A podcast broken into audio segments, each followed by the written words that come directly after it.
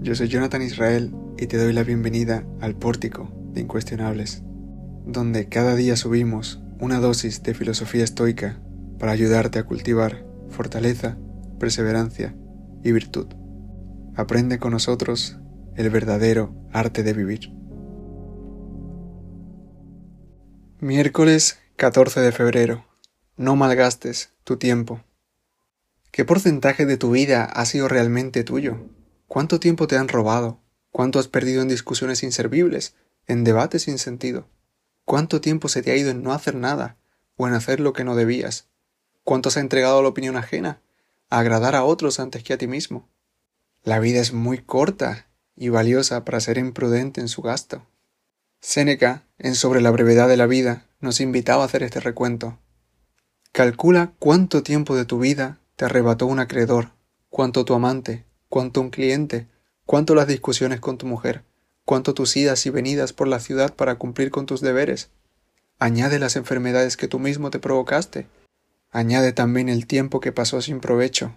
Verás que tienes menos años de los que crees. Muy bien. Y ahora, pregúntate, ¿cuánto tiempo te ha dedicado firmemente a tu propósito? ¿Cuánto tiempo de tu vida lo has pasado sereno, agradecido con lo que tenías, sin mirar hacia lo que te faltaba? ¿Qué has construido con tus años? Ahora serías capaz de decirme que tu tiempo no ha sido de todo menos tuyo. Por eso debes ser muy serio en el uso de tu tiempo. Puedes pasar tiempo en reuniones por conveniencia, pero será a costa de no pasar tiempo con las personas que amas.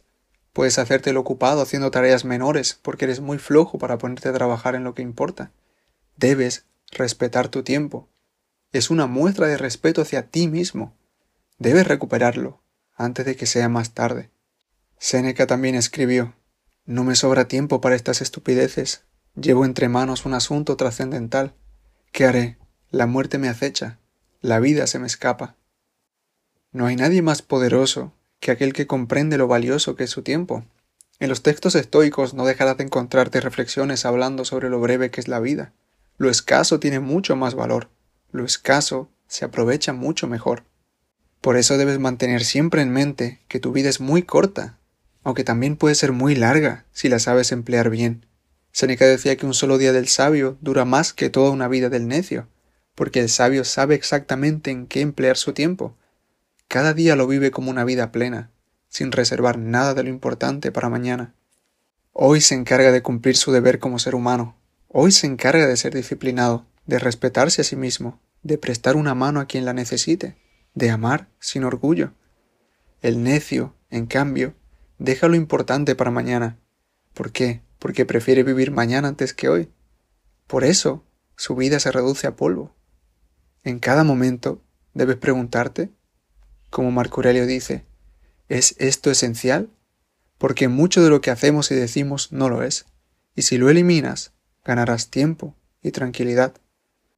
¿Tiempo para qué? Tiempo para ti, para los tuyos, para lo que de verdad te importa. Tranquilidad para mantener un rostro relajado y vivir más plenamente. Tu tiempo y tranquilidad son tuyos. No los vendas tan barato.